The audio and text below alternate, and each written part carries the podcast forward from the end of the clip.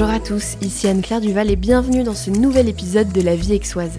Et si vous débarquez ici pour la première fois, La Vie Aixoise, qu'est-ce que c'est? C'est le premier podcast natif 100% dédié à Aix-en-Provence et à ses habitants. L'objectif? Faire rayonner la ville et aider les Aixois à comprendre le paysage local pour leur permettre de mieux s'y ancrer. Mais comment me direz-vous? Eh bien simplement en interviewant des Aixois comme vous et moi toutes les deux semaines et en vous proposant une fois par mois un épisode plus court sur l'histoire d'Aix-en-Provence. Et a priori, ces formats ont l'air de vous plaire puisque vous êtes de plus en plus nombreux à écouter le podcast chaque mois.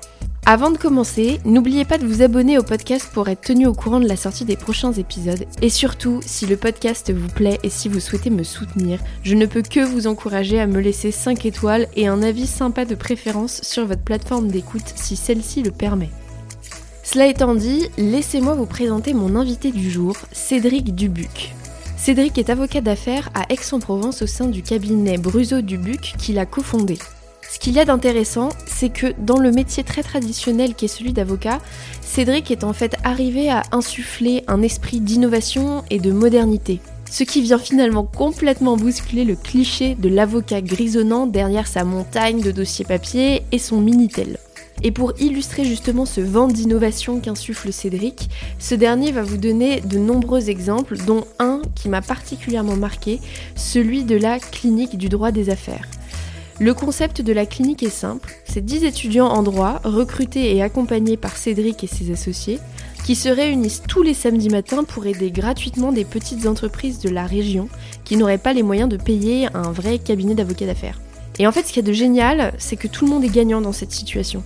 Les étudiants gagnent en expérience, les entreprises de la région bénéficient de conseils gratuits, et le cabinet de Cédric arrive à identifier ses futurs collaborateurs parmi les étudiants. Cette capacité d'innovation, dont la clinique est en fait un exemple, fait de Cédric l'un des leaders de son domaine. Et enfin, une dernière chose à vous mentionner, mais je pense que vous le remarquerez dans l'épisode, c'est que Cédric n'est pas avocat pour rien. Vous allez ressentir en l'écoutant de la rigueur, de la discipline, parfois même de la prudence, et pourtant, vous remarquerez aussi un certain humour et une malice aussi fine que discrète. Bon allez, j'arrête de parler et je laisse place à ma conversation avec Cédric Dubuc qui va nous montrer que les avocats peuvent vraiment innover.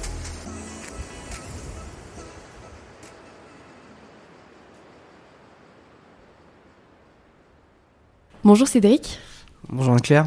Écoute, merci beaucoup de m'accueillir. Je m'attendais à arriver dans un cabinet d'avocats et j'ai plus l'impression d'être dans un cabinet d'architectes.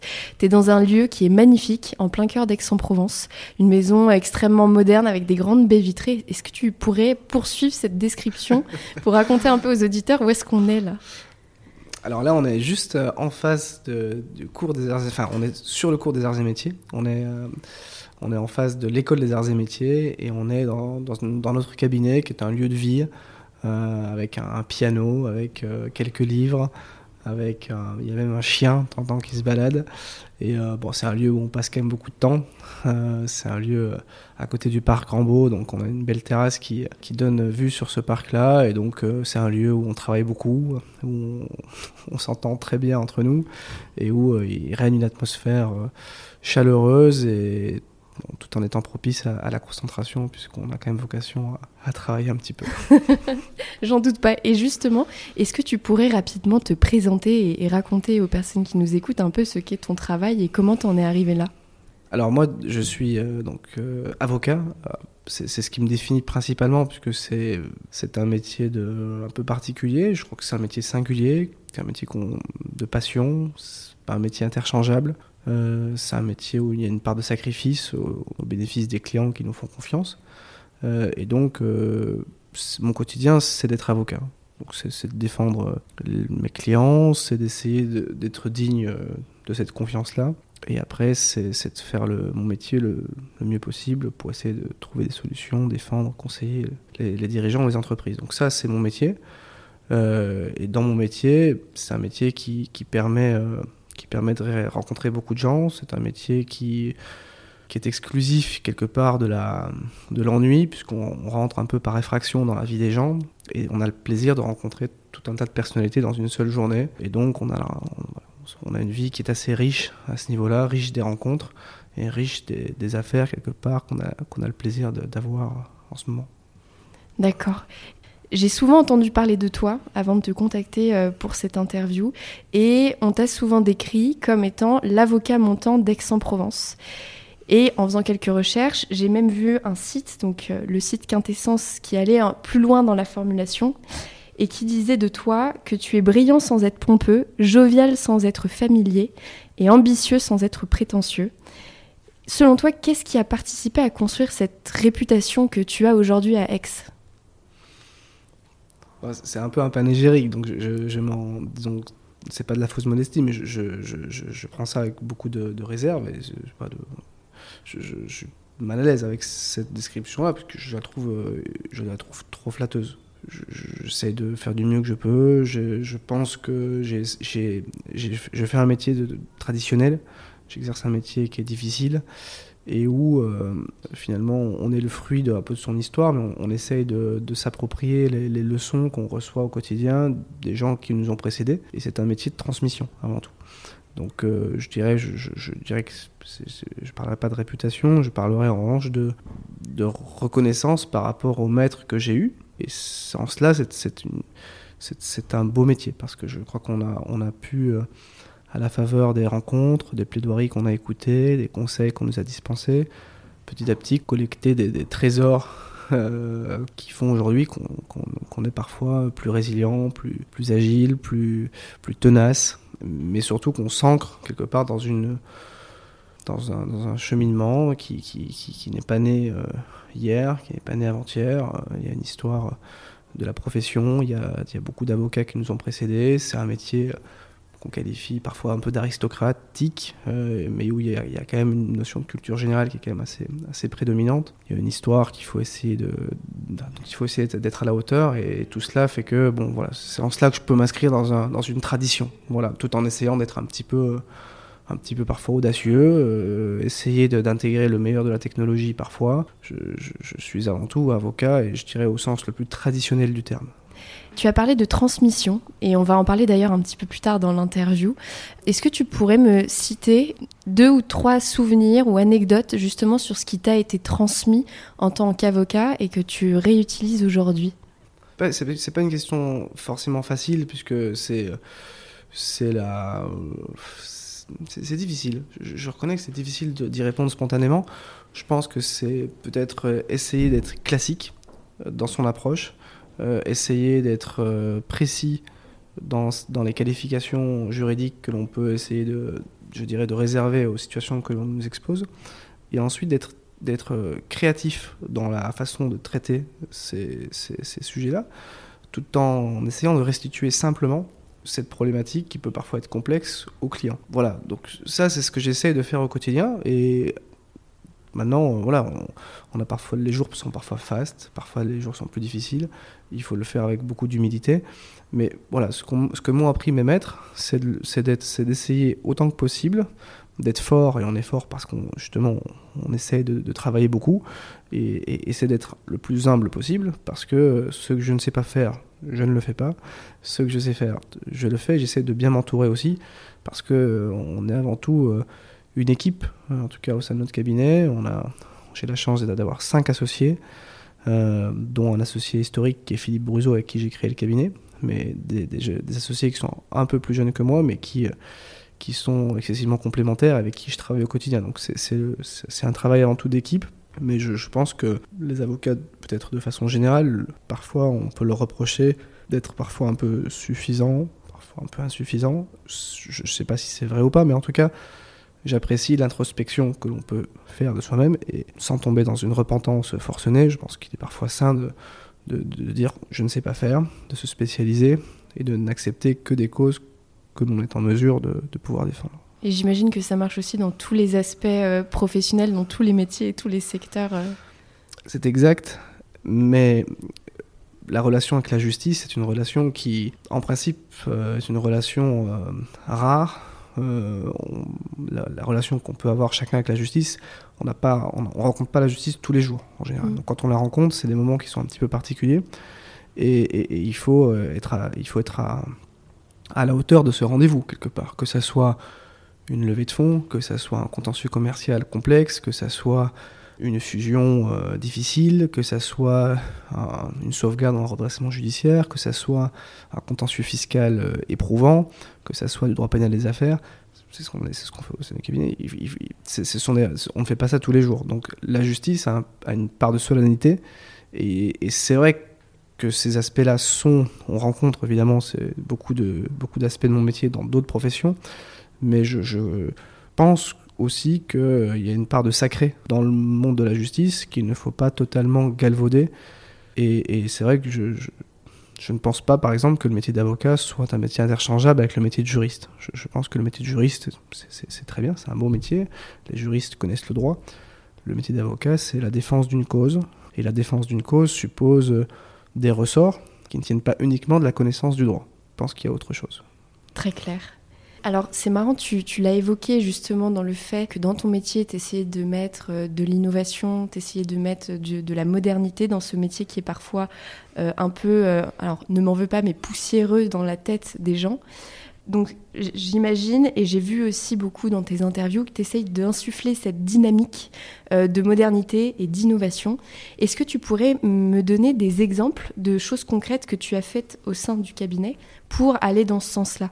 Alors par exemple, euh, on a développé des contentieux, euh, des contentieux commerciaux, notamment on défend les taxis contre Uber, et c'est vrai qu'on a, on, participe à parfois à une forme de guerre économique il y a peu de cabinets qui se sont positionnés sur la guerre économique. Souvent, les cabinets font du contentieux commercial. Nous, on fait de la guerre économique. Donc, on défend les taxis contre Uber, on défend euh, France Digital contre Apple, on défend les services de renseignement téléphonique contre Google et Microsoft.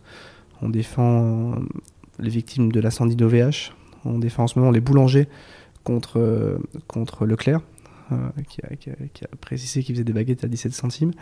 Et donc, euh, finalement, ça, c'est une part d'innovation, puisque dans le contentieux, du coup, on a une, logique qui est une logique un peu macroéconomique, de travailler sur des contentieux à fort enjeu, à l'encontre d'une entité qui, selon nous, bafoue un certain nombre de règles, et on le fait de façon assez professionnelle, avec parfois de, très nombreux professeurs de droit qui, qui, intègrent l'équipe de défense. Et donc, c'est des, des, contentieux qu'on ne peut pas, on peut en avoir énormément, mais le nombre de contentieux qu'on a sont des contentieux qu'on gagne ou qu'on espère gagner et qui, euh, et qui sont traités d'une certaine manière. Donc il y a une forme d'innovation dans le traitement de ce contentieux.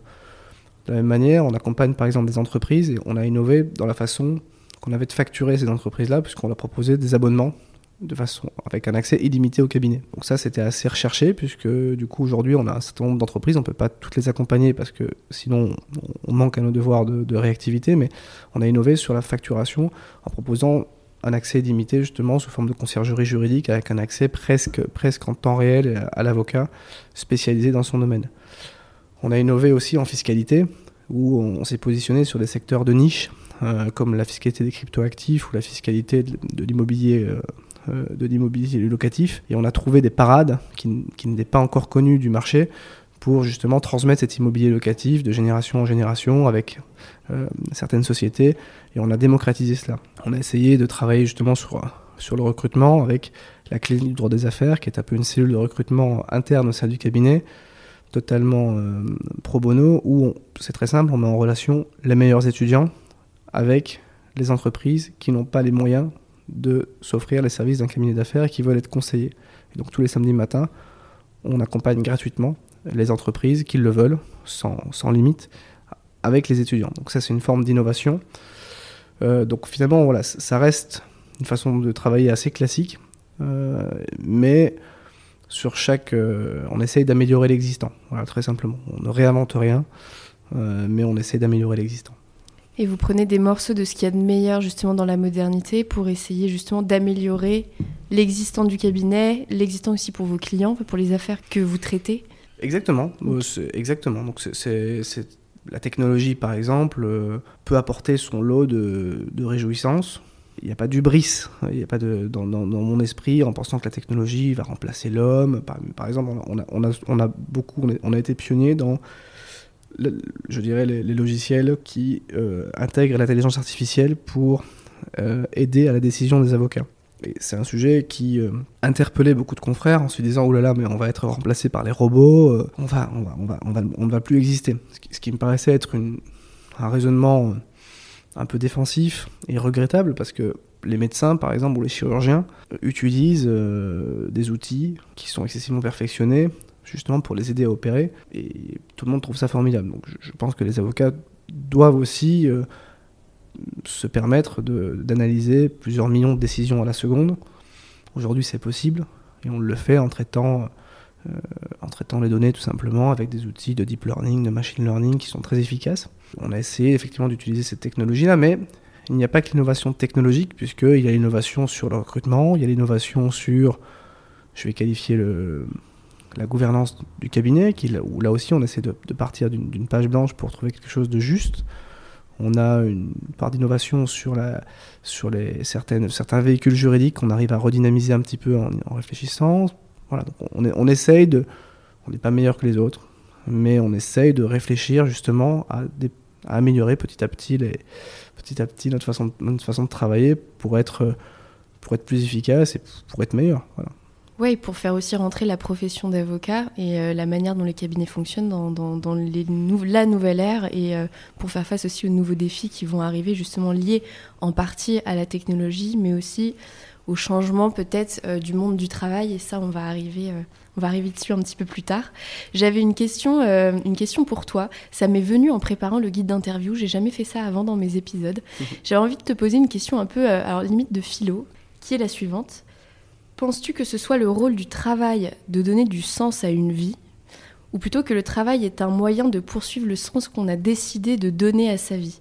Je fais une parenthèse avant de te laisser répondre, c'est qu'on entend très souvent euh, sur les réseaux sociaux, je pense à LinkedIn notamment, euh, dans la bouche de pas mal de personnes qui travaillent, on entend souvent ⁇ Ah, je trouve pas de sens dans mon travail ⁇ ou euh, Mais j'ai besoin d'un travail qui a du sens ⁇ Finalement, est-ce le rôle du travail de donner un sens globalement à une vie ou non? Pour toi je vais répondre, euh, je vais pas forcément répondre de façon très philosophique parce que euh, j'en ai sans doute pas les moyens, mais surtout je, vais répondre par rapport à mon vécu. Je crois que d'ailleurs que pour avoir écouté les précédents podcasts, je crois que c'est mon ami Edouard Fornas qui, avec qui j'ai beaucoup échangé. Alors c'est le fruit du hasard, mais je sais qu'il a été, il est passé par les ondes aussi euh, de la vie exoise et, on, échangeait sur, euh, sur les raisons d'être entrepreneur et, on a convenu, et c'est lui d'ailleurs qui, était, qui est le père de cette, euh, de cette expression, il a évoqué qu'on travaillait essentiellement, le métier d'avocat peut, peut s'inclure dedans pour la gloire, pour la passion ou pour l'argent. Et, c'est vrai que le métier d'avocat, c'est un métier où il y a une part d'artisanat et de passion. Je pense que le sort des gens qui sont confiés entre nos mains. C'est une mission qui est importante. Les gens ont un fardeau, ils nous le délivrent. Il y a une relation un peu magique euh, entre la conscience de l'avocat et la confiance du client qui, qui, relève un peu de quelque chose d'un peu, mystique. Donc on a, on a quelque chose de, passionnant. Il y a un petit peu de gloire parce que c'est vrai que quand on réussit une belle opération, quand on plaide correctement, quand on gagne une affaire, quand, quand on peut enseigner à la faculté, l'ego est un peu flatté, je pense qu'on a tous besoin, besoin de ça. En tout cas, de façon avouable ou inavouable, mais je, crois que c'est parfois le. Toute personne a besoin d'être un peu reconnue dans, ce qu'il fait. Et il y a l'argent. Bon, certains n'en parlent pas, certains en parlent trop. J'ai pas, pas un rapport pathologique à, l'argent, mais je, pense que ça, peut être une caresse agréable lorsqu'on a bien travaillé. Et donc, euh, c'est vrai que je suis très mal à l'aise, moi, avec euh, un, le discours parfois ambiant, qui s'est amplifié euh, avec le, l'épidémie, en expliquant que finalement les jeunes de notre âge avaient vocation à caresser les renoncules toute la journée euh, dans leur maison secondaire et qu'il fallait changer, changer de vie euh, avec, euh, en travaillant en télétravail, que c'était absolument formidable. C'est un raisonnement qui, est, qui, est, est, difficile d'appliquer avec notre métier parce que justement, c'est pas un métier utilitaire. C'est pas un métier qui est uniquement basé sur l'efficacité. C'est pas un métier qui est uniquement basé sur le nombre de mails, le nombre de conclusions. Il y, a, une part de stratégie, il y a une part d'informel, et je pense que l'informel de nos quotidiens, c'est ce qui fait, c'est ce qui en fait le sel. Et donc, dans, le, mot travail, il y a pour moi euh, énormément d'ingrédients qui participent d'un certain épanouissement. Et je crois aussi que l'intensité peut, peut offrir des moments de grâce. Je, le crois, je le crois résolument. Et je pense que plus on travaille, plus on a envie de travailler, la mer, c'est vrai aussi. Je pense que de se côtoyer au quotidien n'est pas équivalent à la souffrance au travail. Je pense que ça peut offrir des moments, euh, je dirais, agréables. Et qu'il faut essayer de savoir cultiver cela, je, de part et d'autre. Je, dirais, dans la relation de travail, il y a sans doute des salariés et des employeurs. cette relation encore est peut-être à, à, requalifier aujourd'hui, mais je, crois que c'est important de, justement de travailler sur peut-être ces trois notions-là, la passion, un peu de gloire, un peu d'argent. Idéalement, il faut qu'il y ait les trois. Parfois, il y en a un des trois qui prend le dessus. Mais euh, en tout cas, pour moi, je, ne parle, je n'engage que moi, je, suis euh, passionné de ce que je fais. Je, ferai, pour rien au monde, je ferai quelque chose d'autre. Et, voilà, j'essaie que les planètes soient alignées. Très clair, merci. On va revenir maintenant sur euh, la clinique dont, tu parlais. Tu l'as brièvement euh, décrite. Euh, est-ce que tu pourrais juste rappeler aux auditeurs, alors rapidement ou non, ce qu'est justement la clinique et, d'où ça vient? Parce que quand on dit la clinique, on pense vraiment à l'hôpital, au domaine médical. C'est pas inné de se dire que c'est un avocat qui a créé ça. Oui, c'est exact. Alors, la, clinique du droit des affaires, donc euh, nous, on a créé la clinique du droit des affaires. C'est plus clair du coup. et du coup, l'inspiration, elle, est, elle vient des États-Unis. Euh, aux États-Unis, il y a environ une trentaine d'années, se sont constituées les law clinics, donc les cliniques du droit, qui permettent aux détenus, la plupart du temps, de travailler avec des étudiants, ou plutôt les étudiants de travailler au, bénéfice de, détenus, pour essayer de traquer dans les dossiers les, preuves qui pourraient faire ressortir une innocence qui était euh, dont se prévalaient les détenus. Et je trouvais que le, format était assez intéressant. Euh, et je me suis dit, mais finalement, dans une ville comme Aix-en-Provence, où il y a la, première faculté de droit en termes de nombre de France, euh, avec euh, des étudiants qui sont excessivement motivés, qui sont. enfin, moi, je, suis très impressionné d'ailleurs par le niveau global des étudiants, en tout cas pour une partie d'entre eux. Certains veulent se professionnaliser et ils n'ont pas, en, droit en tout cas, la possibilité de le faire. C'est-à-dire qu'ils ne veulent qu'une chose, c'est travailler sur des vrais dossiers, qu'on leur fasse confiance. Ils ont fait 4 ou 5 ans d'études, ils ont des très bonnes notes, et ils ont conscience que la vie en cabinet ne leur fera pas voir les clients tout de suite, en tout cas dans certains cabinets, et euh, pour autant que le, savoir-être, le, savoir-faire euh, dans un rendez-vous, il euh, y, a un petit tour de main qu'il faut quand même apprendre. Et donc, on a, fait quelque chose d'assez simple, on a mis en relation une offre et une demande. L'offre, c'est la, dirais le temps des étudiants, et, le temps de meilleurs d'entre eux, puisqu'on les sélectionne quand même à l'entrée, de sorte à ce qu'il y, ait des petites promotions, 12 étudiants environ.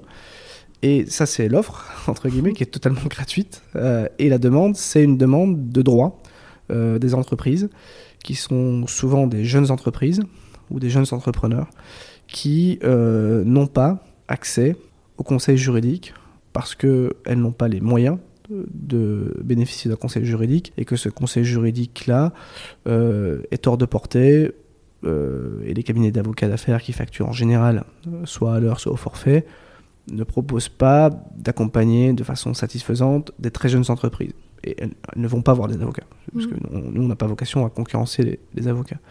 Euh, et donc, euh, finalement, cette offre euh, qui, est, le temps des étudiants et cette demande qui est la demande de droit de la part des entreprises qui n'ont pas les moyens, fait que bah, tous les samedis matins, ou, presque, il y a des gens qui viennent nous voir avec une problématique. Ils veulent un conseil juridique gratuit et quelque part se créer un lien un peu, un peu identique à celui qu'on a avec les vrais clients du cabinet qui est un lien où bah, on pose des questions, les étudiants se forment, se professionnalisent, et, pour nous c'est réjouissant, c'est du temps.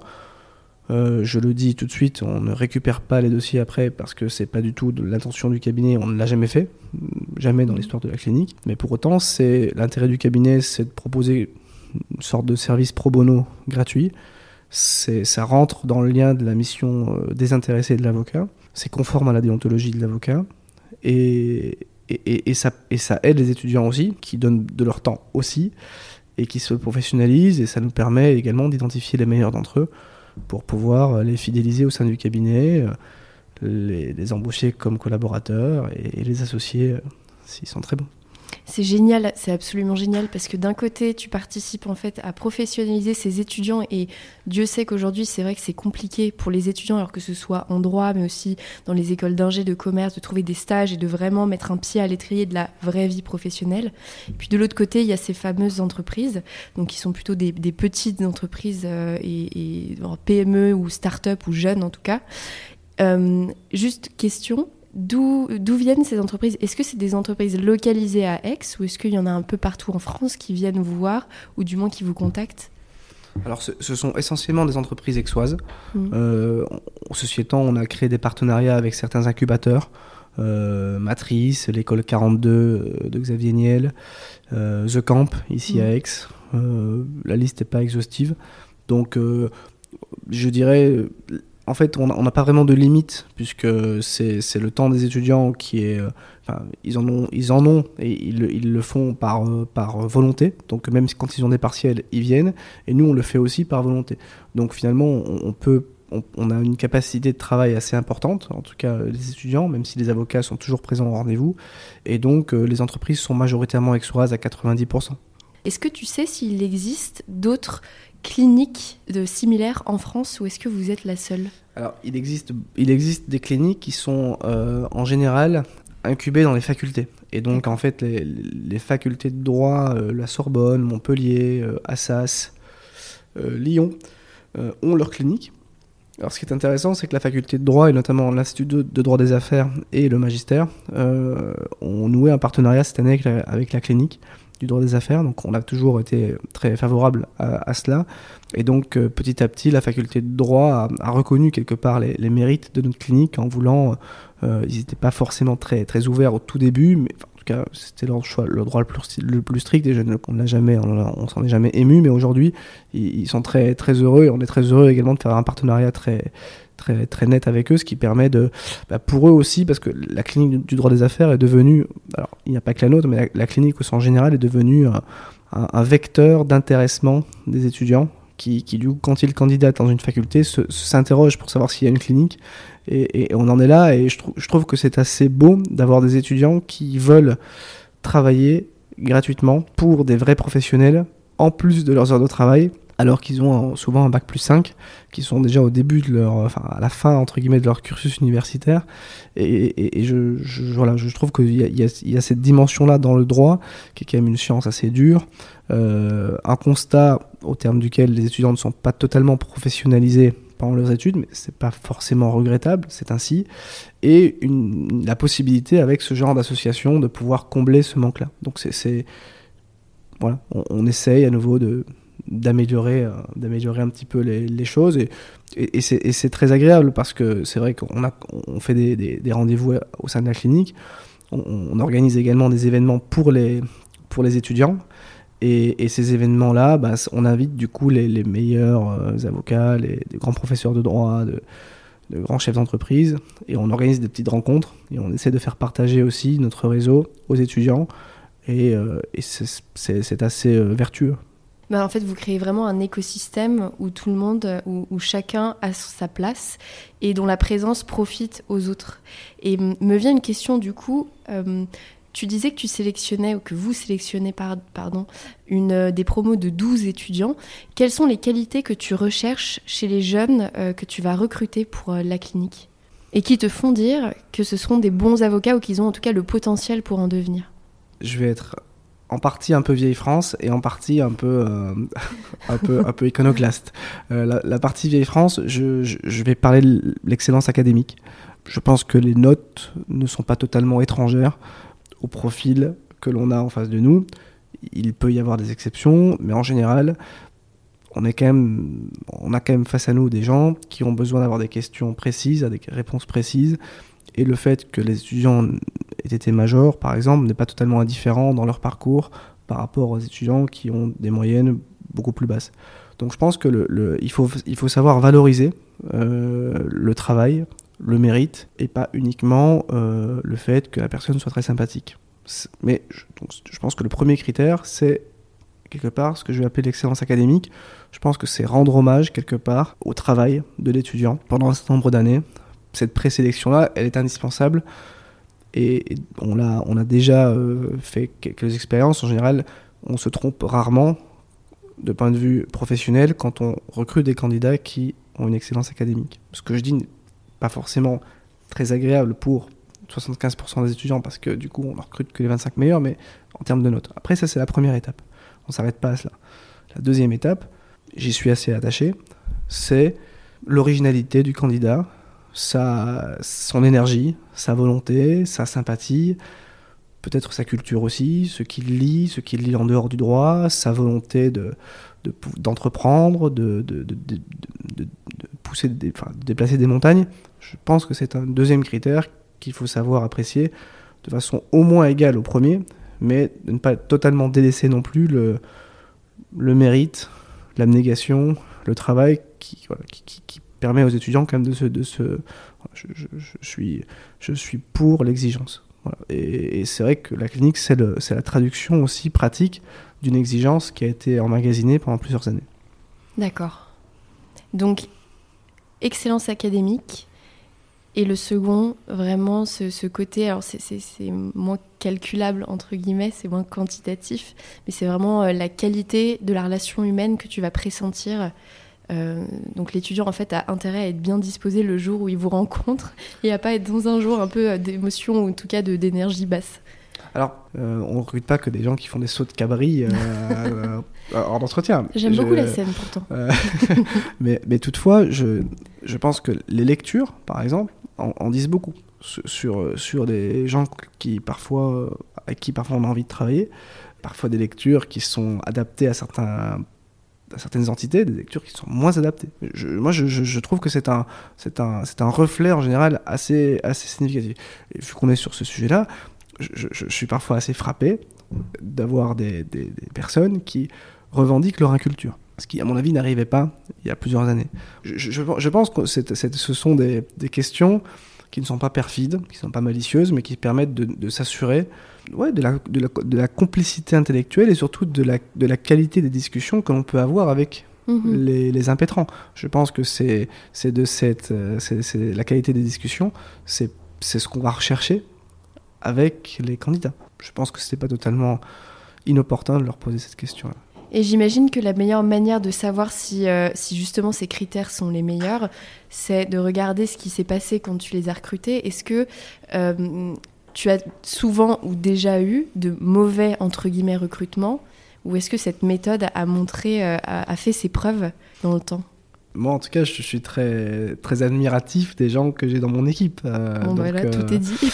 donc, euh, donc c'est vrai que non, non, je, je, je c'est pas une méthode qui est brevetée, c'est une méthode qui m'appartient pas, mais je, bon, je, pense que sur sur sur je pense que le, sujet de savoir comment recruter, comment identifier le, le, le talent, c'est un sujet qui est intéressant. Et je, je ne suis sans doute évidemment pas le meilleur sur ce sujet-là, mais en tout cas, je pense qu'il y a des erreurs à ne pas commettre. Et les erreurs à ne pas commettre, c'est par exemple demander à la personne pourquoi elle vous a choisi. Il est évident qu'elle va vous dresser toutes les qualités, euh, vous dresser les lauriers. Bon, ce sera, intéressant, mais je pense qu'il ne suffit pas d'être flatté pour prendre une décision. Euh, il ne suffit pas non plus de dire quelles sont vos trois qualités, vos trois défauts. Je, comprends bien qu'on puisse tenter cette, cette question-là, mais la personne en général a préparé euh, de façon très consciencieuse. Ces trois qualités, ces trois défauts, en général, les trois défauts n'en sont pas. Mais en revanche, il y, a des questions qui sont un peu plus. Euh, je pense qu'ils sont un peu plus de nature à dévoiler une personnalité. Et, et, à l'inverse, je pense qu'il faut, il faut viser l'imprévu. Voilà. Je, pense qu'il faut viser l'imprévu. Et, et, à supposer qu'on nous recherche des profils intelligents, bah, l'intelligence, pour moi, c'est la, capacité de se rendre imprévisible et donc euh, de sortir un petit peu des, sentiers battus. Et je, suis assez sensible à cela.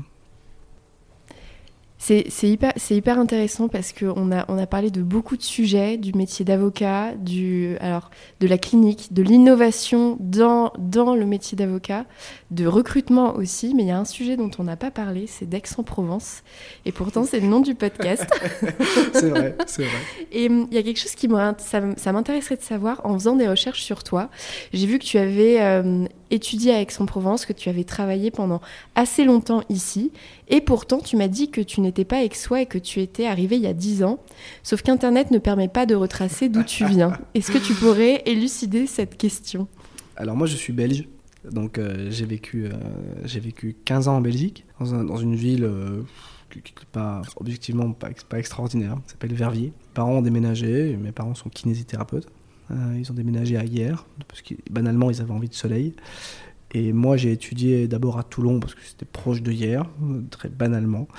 Et là où ça peut devenir, là, où, là où on peut esquisser un chemin, en tout cas on peut comprendre le, raisonnement, en tout cas moi c'était le mien, c'était que j'avais identifié à Toulon quelques maîtres, j'étais toujours à la quête de cela, je, suis encore, qui avaient eux-mêmes comme dénominateur commun un professeur de droit qui s'appelle Jacques Mestre, qui est un très grand professeur avec soi, avec qui, euh, qui donc, auprès duquel j'ai candidaté pour être son étudiant en Master 2. Et donc je suis arrivé en Master 1 dans l'espoir d'être son étudiant en Master 2. Et, ensuite, je, me suis installé à Aix-en-Provence. Donc c'était effectivement il y a maintenant une grosse dizaine d'années. Et je n'ai jamais quitté cette ville et j'en suis devenu euh, vraiment éperdument amoureux. Je, suis euh, un poisson, comme un poisson l'eau dans cette ville. Je trouve que cette ville euh, est un peu unique, que c'est un peu, je vais dire, c'est Saint-Germain-des-Prés, sans les défauts germano-pratins, sans, avec des gens qui finalement vivent très bien ensemble, sans, avec une bourgeoisie qui a un poids relatif par rapport à d'autres villes de province comme Bordeaux et comme, euh, comme Lyon. Euh, c'est une ville qui, qui, offre un charme fou, c'est une ville romaine où on fait tout à pied, c'est une ville où on aime passer des week-ends, qui est à côté de la campagne, qui, qui est accessible, euh, enfin où on fait, qui est très, qui est très, qui est très plaisante, où il y a, il y a de la culture avec une population jeune, homogène, euh, qui vit bien ensemble, en tout cas j'ai l'impression, un peu, un peu festive, sans tomber dans les excès de, de, de ce que Philippe Murray appelle homo festivus, euh, toute, la, toute, la, caricature de certaines villes modernes, je pense qu'on n'est pas encore totalement tombé dedans. Et donc c'est vrai que c'est une ville que je trouve très agréable, et je, m'y sens très bien. Vraiment, c'est une ville que je, que je trouve admirable et d'où peut-être le besoin de, de, de, de, ne pas trop partager le fait qu'elle soit extraordinaire. Et donc, malgré le succès que je sais, que je devine de ce podcast, il ne faut, il faut pas que les ondes soient, soient s'exportent trop loin parce que sinon, euh, ça deviendra invivable dans quelques temps. Je te rassure, je, déjà, un, je cloisonne bien et deux, je crois que les gens n'ont pas attendu le podcast pour deviner que c'était génial. mais il y a, aussi un truc que tu, alors que tu disais pas à moi, mais à un ami qu'on a en commun. Euh, on a, on a souvent tendance à râler sur le fait qu'il y a trop d'étudiants, qu'il y a du bruit, que ci, que ça. Mais tu, tu, faisais une remarque assez juste en disant que justement cette population étudiante participait à la jeunesse de la ville, au dynamisme, et on le sent bien quand c'est les vacances la ville, est, alors elle n'est pas morte, elle est toujours vivante, mais il y a un truc en moins, il y a cette âme, cette jeunesse mm. en moins, ce mouvement qui, rend en fait la ville à la fois si euh, énervante parfois, mais en fait si joyeuse aussi. C'est fou cet équilibre. Ah, moi j'adore ça et moi j'ai, comment dire, je vis un peu comme un étudiant, parce que j'ai encore le, le plaisir de donner quelques cours à la fac et j'aime les saisons, j'aime euh, la rentrée des classes. J'aime que les étudiants arrivent de façon un peu euh, pataude dans une ville qu'ils ne connaissent pas. Euh, ça, ça, nous rappelle évidemment ce qu'on a vécu et, je pense que ça, ça rythme la vie. Euh, donc septembre, on voit qu'il y a une autre, l'atmosphère de septembre, c'est pas la même que le mois d'octobre où les gens ont déjà un peu pris leur quartier, c'est pas la même que le mois de mai où les étudiants sont un peu en partiel, c'est pas la même que le mois de juin où on sent que c'est un mois qui est qui est moite entre guillemets entre entre le repos et le départ des étudiants, c'est pas la même que le mois de juillet août qui voilà, où il n'y a plus, il a plus personne dans cette ville. Elle peut avoir certains charmes aussi, justement, parce qu'elle est, elle est un peu désertée, sauf, par les, sauf parfois par les étrangers qui veulent euh, découvrir notre ville dans une chaleur parfois étouffante. Je, leur souhaite bien du courage. mais, euh, mais donc voilà, je, c'est une ville. Enfin, moi, je suis assez attaché au fait de, de, rajeunir chaque année, parce que justement, chaque année, les étudiants ont le même âge et nous, on vieillit. Euh, on tous un petit peu, mais en tout cas, c'est une ville que, où, je trouve qu'il y, y, y, a ce vrai dynamisme-là. Et, les étudiants, je trouve, ont beaucoup de chance aussi d'évoluer avec Aix-en-Provence. Je pense qu'ils s'en rendent pour beaucoup compte. Mais moi, en tout cas, je, je m'en suis rendu compte très, très vivement. C'est franchement pas de la flagornerie pour Aix-en-Provence. Chaque fois, je, je, pour, pour un Belge qui, qui, vivait dans une, dans, un, dans, une ville où il pleuvait 320 jours par an, euh, sortir euh, euh, rue Cardinal avec la place des Quatre Dauphins à droite, l'église Saint-Jean de Malte à gauche, enfin, j'ai l'impression d'être la rue Rembrandt à Paris. Et le ciel bleu. Et, et, avec, le, avec le ciel bleu. ouais. Avec le ciel bleu, sans l'arrogance parisienne, sans l'impulsivité parfois et l'agressivité qu'on retrouve dans la capitale. Je, je, je, trouve ça magique. Mmh. Franchement, je trouve ça magique. Je trouve que c'est une ville où le. C'est une, une, ville qui est très belle et qui est préservée. Je suis très heureux de vivre dans cette ville. Je, je pense que j'y mourrai à mon avis. Attends, t'as quelques années de marge encore avant de penser à ça. Euh, oui, non, mais je, je pense que j'y resterai, resterai, resterai très, très, très longtemps. Et euh, on a chanté les louanges d'Aix-en-Provence, mais moi j'aime bien quand on peut améliorer un peu les situations et pas se reposer sur ses lauriers. Qu'est-ce que tu améliorerais dans la ville si demain tu avais une baguette magique ou que sais-je? Quels sont les points euh, sur lesquels tu penses qu'il y a des petites améliorations Qu'est-ce que tu changerais? Alors, c'est pas évident pour moi parce que j'ai euh, pas vocation à gouverner cette, ville. Je, je n'en connais pas d'ailleurs les, tenants et aboutissants euh, enfin, en termes de gestion. Je, à titre personnel, je ne sais pas dans quelle mesure on peut fluidifier un petit peu les transports, euh, par exemple pour aller à la gare ou pour aller à l'aéroport. Je, pense qu'en termes de culture, ça reste quand même globalement satisfaisant. Je, je trouve qu'on a quand même accès à des, belles expositions. Il y a de belles bibliothèques.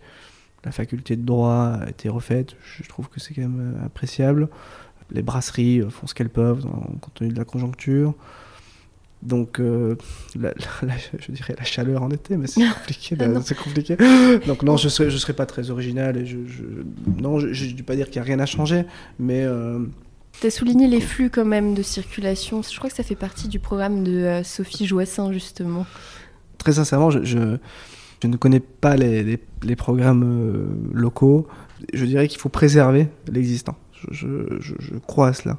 Donc si on, si on arrive à préserver l'art de vivre, euh, qu'on arrive à, à, ne pas euh, donner trop de crédit à des, des manifestations idiotes, euh, bruyantes, euh, qu'on arrive à garder un peu de volupté, de calme et de discrétion, tout en étant, tout en gardant notre identité, je, je pense que c'est formidable. Mais mmh. bon. Après, je ne voilà, vais pas vous dire qu'il faut changer le rond-point de la, la, rue Louis XIV ou qu'on mettra. Voilà, je n'en sais strictement rien. Je, je, ça dépasse vraiment ma compétence. C'est bien, tu parlais, tu parlais un peu plus tôt d'admettre quand on ne maîtrisait pas ou quand on ne connaissait rien d'un sujet. Bon, c'est ce que tu viens de faire un peu facilement, je dois te dire, mais d'accord. Et euh, quels sont tes projets pour la suite de l'année 2022 Et quand est-ce que tu vas recruter la nouvelle promo pour la clinique? 2022 ou 2023 C'est une excellente question. Alors, mes projets à titre personnel, j'essaie je, je, de continuer à être avocat, donc euh, là-dessus, j'en ai encore pour, pour une bonne vingtaine d'années. La clinique euh, suit son cours, puisque chaque année, il y a une nouvelle promotion. Donc, euh, on commencera les candidatures hein, entre juin et, et août. Hein, donc, il y, aura des, il y a un processus de recrutement qui, qui est relativement établi et qui se tra transmet chaque année. Donc, non, voilà, c'est on essaie de continuer sur une bonne dynamique euh, et d'accompagner euh, en tant qu'avocat les, dossiers, les dossiers à enjeu. Voilà, le dossier à enjeu, euh, qui ça peut être un enjeu financier, ça peut être un enjeu intellectuel, ça peut être un enjeu n'importe quel enjeu. Il faut, il faut que ça ait de l'enjeu. Et je pense que là, on peut, apporter une petite pierre à, l'édifice. D'accord.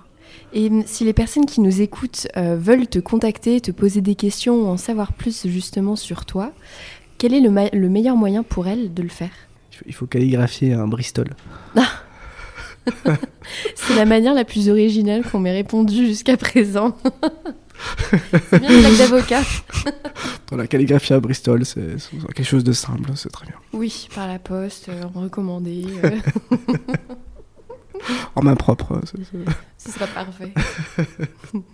Alors, sinon, on peut, on peut m'écrire euh, banalement par une lettre ou par mail ou par ou sur sur LinkedIn si, la demande est, professionnelle. D'accord. Et ben je mettrai tout ça dans les notes justement de l'épisode pour éviter le coup de la calligraphie à la mano. bon écoute Cédric, merci beaucoup pour ton temps, pour cet échange. Ça a été un plaisir de t'avoir sur le podcast. Et partager, partager. Et puis je te dis à très bientôt. À très bientôt. Salut Cédric. Au revoir Anne-Claire. Et c'est la fin de cet épisode. Un grand merci d'avoir écouté jusqu'ici et j'espère qu'il vous aura plu. Si c'est le cas, n'oubliez pas de mettre 5 étoiles au podcast et un petit commentaire sur Apple Podcast. Et si Apple Podcast, Spotify, Deezer, c'est pas votre truc, il y a un autre moyen de m'aider. C'est tout simplement de partager l'épisode autour de vous, à votre famille, à vos amis, à vos proches, à vos collègues même. Ça m'aide énormément à développer le podcast. Et quoi qu'il en soit, merci pour votre temps. N'hésitez pas à me suivre sur Instagram pour être tenu au courant de la sortie des nouveaux épisodes. Et si vous avez des idées d'invités ou de sujets sur Aix-en-Provence que vous aimeriez que je traite, n'hésitez pas à me les partager. En attendant, je vous dis à très vite pour un nouvel épisode.